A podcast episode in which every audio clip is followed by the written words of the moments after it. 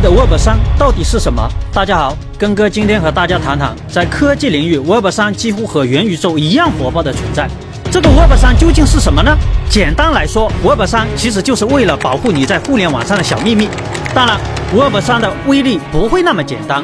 Web 三就是互联网的下一代，互联网的第一代呢，就是 Web 一，也就是新闻门户网站的时代。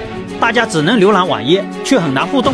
互联网的第二个时代，Web 二，也就是我们现在的互联网时代。Web 二比 Web 一就高级了不少。与 Web 一相比呢，Web 二的时代，大家就通过代码可以进行实时的互动和交流，可以在互联网上社交、购物、谈爱情，甚至更多。简单的说，Web 一就是大家坐在屏幕面前默默的观看，Web 二呢，就是大家可以到街上随便搭讪。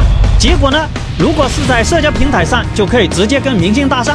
但是 Web 二有个明显的缺点，那就是大家的隐私与行为数据多集中在互联网巨头的手里。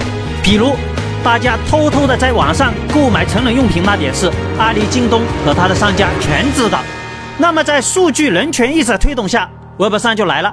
就是为了保护大家在互联网上偷偷干的那点隐私行为，不让平台掌握。Web 三呢是基于非同质代币，就是 NFT 和去中心化应用。